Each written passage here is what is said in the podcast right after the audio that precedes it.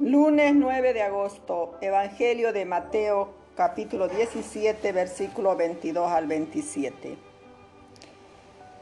En aquel tiempo, mientras Jesús y los discípulos recorrían juntos Galilea, les dijo Jesús, el Hijo del Hombre va a ser entregado en manos de los hombres, lo matarán, pero al tercer día resucitará. Y ellos se entristecieron mucho. Cuando llegaron a Cafarnaún, los que cobraban el impuesto de las dos dragmas se acercaron a Pedro y le preguntaron, ¿el maestro de ustedes no paga el impuesto de las dos dracmas? Pedro contestó, sí. Cuando llegó a casa, Jesús se adelantó a preguntarle, ¿qué te parece, Simón? Los reyes del mundo, ¿a quién le cobran impuestos y tasas?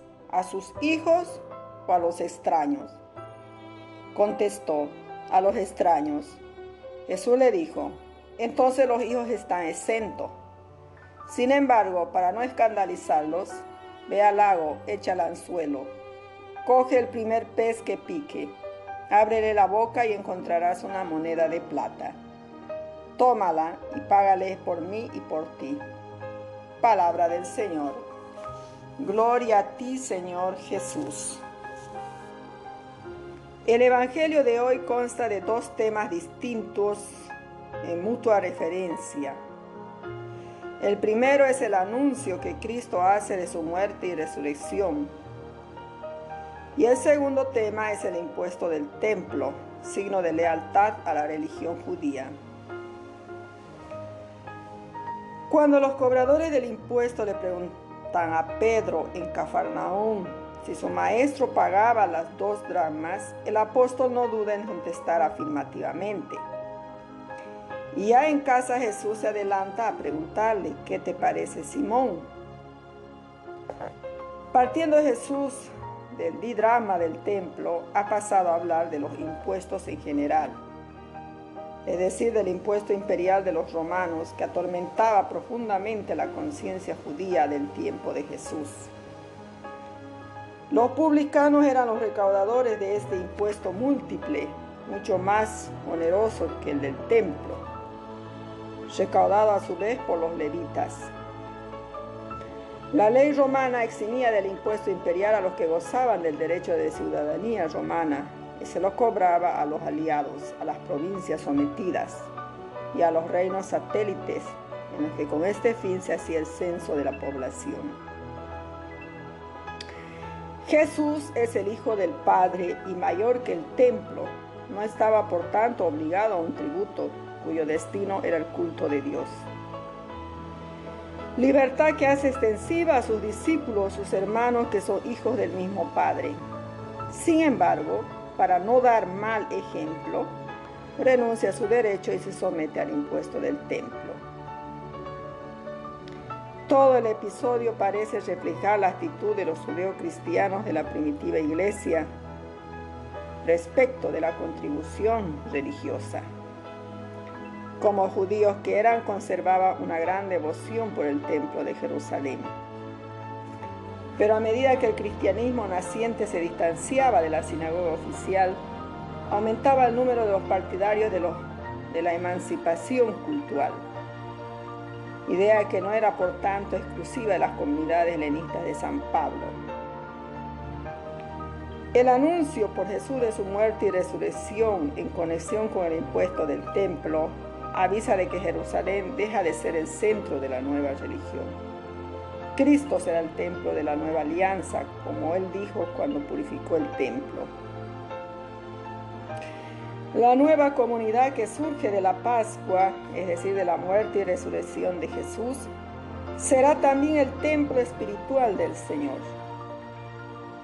Por eso su culto a Dios no limita ya con el espacio del santuario, sino con la vida entera. La verdad fundamental que nos une a los creyentes es que Jesús es nuestro hermano y su Padre nuestro Padre. Ahora bien, el tributo que un padre pide de sus hijos es el amor. Eso es lo que ha de manifestar también nuestra ofrenda para el culto. De lo contrario sería una aportación monetaria, vacía de contenido.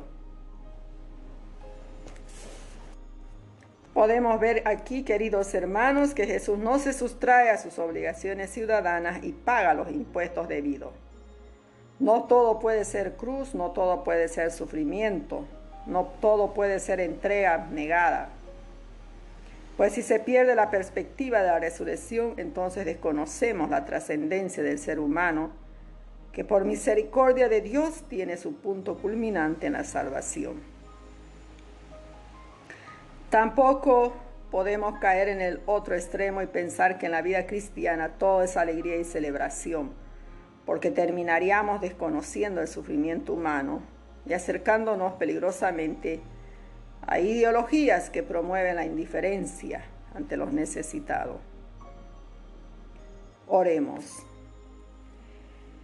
Jesús, Hijo del Hombre, concédenos comprender el misterio de tu salvación para que también nosotros podamos entrar en el reino de los cielos.